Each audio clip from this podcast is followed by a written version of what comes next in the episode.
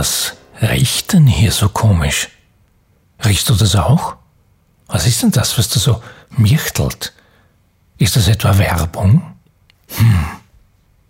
Mir scheint, für Werbung gilt das, was der großartige Frank Zappa selig über Jazz sagte. Jazz isn't dead. It just smells funny. Nein, Werbung ist nicht tot.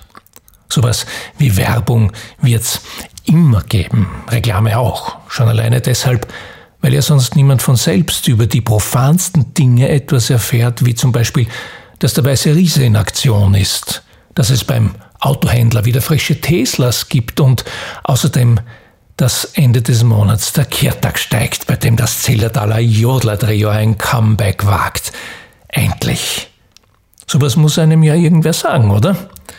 Aber Werbung im Sinn von Werbung Fernseh, Radio, Plakat, Online-Werbung und so. Dort, wo Marken aufgebaut werden, Images entstehen und Begehrlichkeiten entflammen, diese Werbung, die wird vermutlich auch nicht sterben. Allerdings, wenn sie weiterhin das tun soll, was sie schließlich tun soll, dann ist jetzt aber allerhöchste Zeit für etwas Neues. Und zwar für etwas grundsätzlich Neues, sonst wird's eng dann wirkt das alles nicht mehr, auch wenn es noch lebt. Dann riecht's nur noch komisch. Tut es ja bereits. Ja, ich bin fest davon überzeugt, dass sich die Inhalte von Werbung ändern müssen, sich ändern werden. Tun sie ja bereits. Manchmal wenigstens. Wäre ja nicht das erste Mal, dass sich Werbeinhalte massiv verändern. Advertising oder etwas Talking. Damals oder sogar noch ein bisschen früher als damals, gab es ja nichts außer Verkündigungen, Anpreisungen, Marktgeschrei, Reklame und Propaganda. Das war alles, was man kannte, und zwar so lange, bis irgendjemand die Idee hatte, eine Idee zu haben und die üblichen Botschaften ein wenig hm, origineller, charmanter, weniger laut, dafür intelligenter zu verpacken. Ich habe keine Ahnung, wer das war, der damit begann, die Menschen mit erfrischender Eleganz von ihrem Geld zu trennen. Aber er veränderte die Werbewelt zum Besseren und läutete die Ära der Madman ein. Madman nannte man in der Goldgräberzeit der amerikanischen Werbung der 1950er Jahre jene Werber, also die Adman, in den angesagten New Yorker Werbeagenturen, die meist in der Madison Avenue in Manhattan ihre Büros betrieben. Was für ein mehrfach hübsch verschraubtes Wortspiel. Da hüpft das Werbetext der Herzelein in lichte Höhen. Da gingen eine Menge schillernder Persönlichkeiten um. David Ogilvy, Bill Bernbach, Rossa Reeves, Leo Burnett, der allerliebste Madman aus dieser Zeit war mir allerdings stets Howard Luck Gossage. Der war so mad, dass er nicht an der Madison Avenue, sondern gleich einmal in San Francisco arbeitete. Damit fängt schon an. Seine Agentur hatte er in einer alten Feuerwehrstation und er war auch sonst verrückter als alle anderen. Insofern ist Howard Gossage schon mehr als ein echtes Vorbild und sonst auch als schräger Vogel, cooler Denker und Socrates of San Francisco mit vielen seiner Ansagen von damals bis heute ein spektakulärer Visionär. Steve Harrison hat eine sehr empfehlenswerte Biografie über Howard Gossage geschrieben. Schon ihr Titel sollte uns allen und der Werbewelt insbesondere Programm sein. Changing the World – is the only fit work for a grown man. Vermutlich denkst du bei Mad Men an die TV-Serie aus der Feder von Matt Weiner.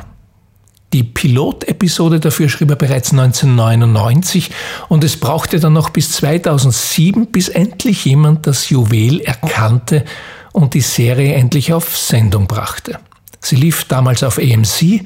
Wenn du Lust hast, kannst du alle sieben Staffeln auf Amazon Prime bingen reinpfeifen, wie man einstens dazu sagte. Zahlt sich aus. Madman war eine echte Novität. Weniger wegen der Werberszene, die sie beschrieb, sondern wegen der meisterlichen, mit enormer Liebe zum Detail auch in der Ausstattung gezeichneten Alltagszeitkultur und deren Veränderung in Zeiten der gesellschaftlichen Umbrüche nach dem Zweiten Weltkrieg, die sich in Branche und Botschaften markant abbildete. Stichwort Umgang mit Frauen, Schätzchen. Und vor allem aber war Madman wegen des meisterlich erzählten Metathemas so großartig, wegen der inneren Story über Wahrheit und Lüge, wie leicht man die beiden verwechselt und es vorsichtshalber selbst nicht bemerkt, weil das mit der Wahrheit eben doch nicht ganz so einfach ist.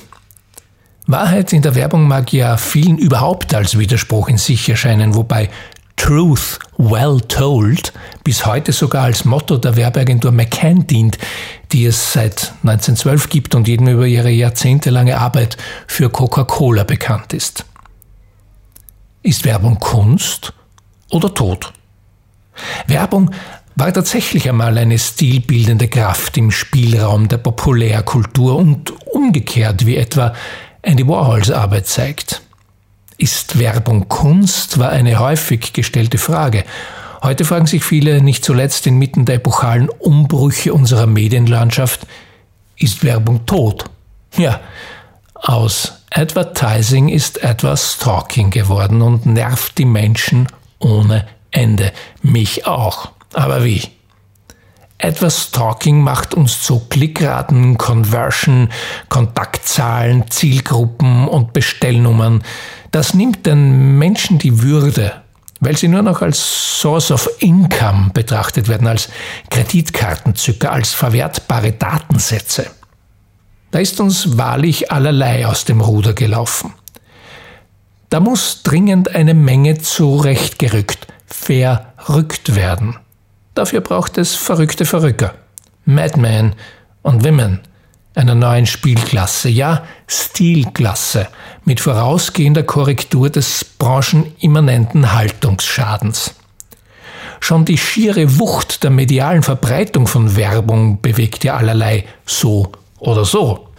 Werbung und die, die sie machen, tragen alleine deshalb eine enorme Verantwortung. Verantwortung und Werbung? Auch so ein Widerspruch.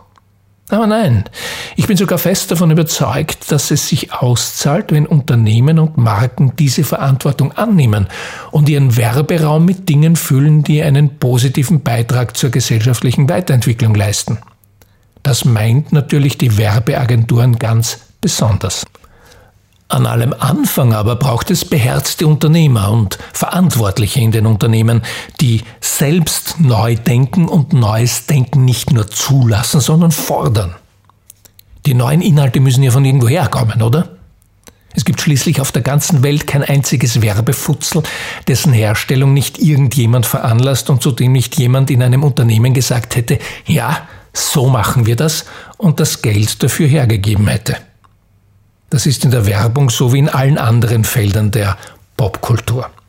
Irgendwann hatte zum Beispiel jemand allen Ernstes den Mut, bei einem Meeting mit Produzenten in Hollywood zu sagen, ich habe eine Filmidee, stellt euch vor, ein Tornado wirbelt eine Unmenge Haie in die Luft und lässt sie über Los Angeles niedergehen. In diesem Meetingraum befand sich tatsächlich niemand, der dem Typen in seine weiße Jacke geholfen und dann deren Ärmel hinter seinem Rücken verknotet hat. Nein, im Gegenteil. Jemand hat gesagt, ja, so machen wir das. Und dann das Geld dafür hergegeben. Wenn ich richtig gezählt habe, gibt es mittlerweile sechs Folgen von Sharknado.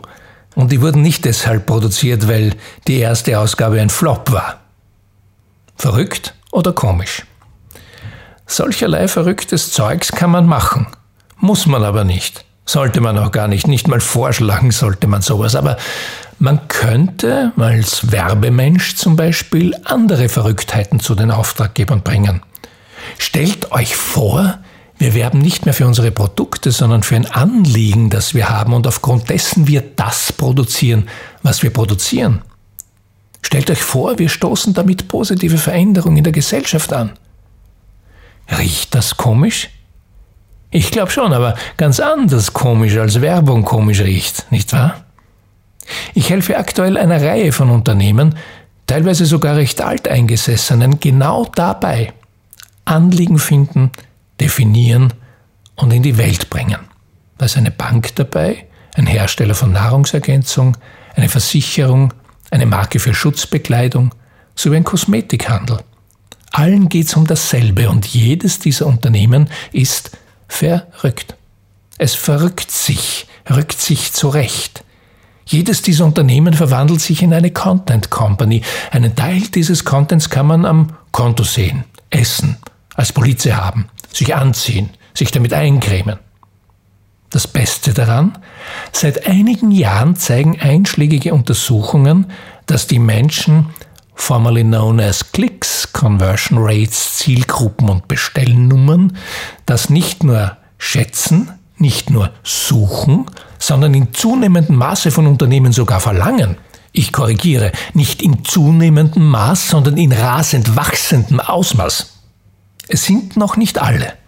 Es sind noch nicht überwältigend riesige Menschenmassen, aber es werden mehr und mehr und mehr. Es sind schon so viele, dass es meiner Einschätzung nach kein Aufhalten mehr gibt. Und auch das zeigen einschlägige Untersuchungen.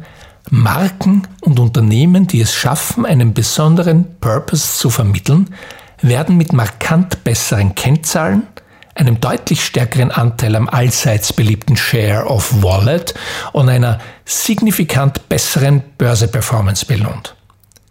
Es geht also nicht um meine schönen Hirngespinstereien, sondern um knochentrockenen Erfolg, um echte Kohle und solche Sachen. Genau genommen geht's ums Ganze. Denn wenn ein Unternehmen kein echtes Thema hat, dann bleibt früher oder später sowieso nur eines. Der Preis der schrumpfende Preis ebenfalls genau genommen. Mensch oder Verbraucher. Und wenn wir schon über Werbung, Wahrheit, Lüge und Verantwortung sprechen, mit Anliegen ist kein Gag gemeint, kein Greenwashing, Meanwashing oder Greencashing. Dafür gibt's nämlich den wohlverdienten Shitstorm von der Community, also das, was man an der Madison Avenue ein Station nannte. Woran liegt dieser Wandel? Vielleicht stimmt immer noch, was Howard Gossage seinerzeit schon sagte. Als Mensch, anstatt als Verbraucher angesprochen, sind die Leute sogar imstande zu kaufen. Und diese Menschen interessieren sich heutzutage für andere Themen als noch vor fünf, zehn oder 50 Jahren und wieder Howard Gossage, niemand liest Anzeigen. Die Leute lesen, was sie interessiert. Manchmal ist das eine Anzeige. Wären unsere Zeiten der vielfältigsten Umbrüche nicht die perfekten Zeiten und wäre es nicht noch dazu höchste Zeit für dieses Verrücken des vermeintlichen Status quo? Ich glaube nicht, dass dem so ist. Ich bin felsenfest davon überzeugt. Wir sollten schnell, beherzt und unbeirrt das tun, was Verrückte ebenso tun so wie es in einem Werbefilm heißt, im legendären Stück aus dem Hause Giant Day, Madman in Venice, Los Angeles, für Apple. Diejenigen, die verrückt genug sind zu denken, sie können die Welt verändern, sind diejenigen, die es tun werden. Die Kampagne etablierte 1997 den Apple Claim Think Different bis heute, obwohl er gar nicht mehr im Einsatz ist. Darum geht's und hier schließt sich ein Kreis zu Don Draper, der Hauptfigur aus der Serie Mad Men. In seinen Präsentationen umfing er die Klienten mit Geschichten, die von den Menschen erzählten, die zu Kunden werden sollen. Don Draper erzählte Geschichten über ihre Hoffnungen, Wünsche und Ängste. Storytelling war das Geheimnis seines Erfolges, könnte man sagen. Es sind immer Geschichten, die wir erzählen, uns selbst und einander, mit denen wir Wahrheiten entdecken, Standpunkte einnehmen und ebenso verändern. Es sind immer unsere Perspektiven, unsere Geschichten, unsere Werte, Ansichten und Einsichten. Wenn jeder Mensch, jedes Unternehmen, jeder von uns ein bisschen was zurechtrückt, dann wäre doch die Tür zu einer neuen Geschichte für uns alle bereits ein Stück weit offen, oder? Einen Spalt weit, durch den ein bisschen ein anderes Licht hereinkommt. So könnte doch ein anderes Licht auf alles fallen, was wir tun, Werbung inklusive. In diesem Licht könnten wir alle anderen positive Signale senden, Zuversichtsimpulse geben und alle anderen dabei unterstützen, dasselbe zu tun.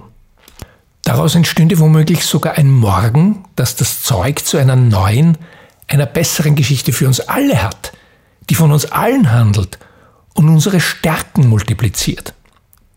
Wenn wir das füreinander tun, dann tun wir das gleichzeitig auch für uns selbst. Dann begegnen wir einander jenseits von richtig und falsch, um bei Rumi zu borgen. Und ich glaube, das meinte meine Großmutter, die alte Story Dudette, die als eines der ersten legendären Supermodels jede Menge Verehrer in der Madison Avenue hatte, aber nur Don Draper mit ihrem herzblutroten Lippenstift an den Badezimmerspiegel schrieb No Story, No Glory.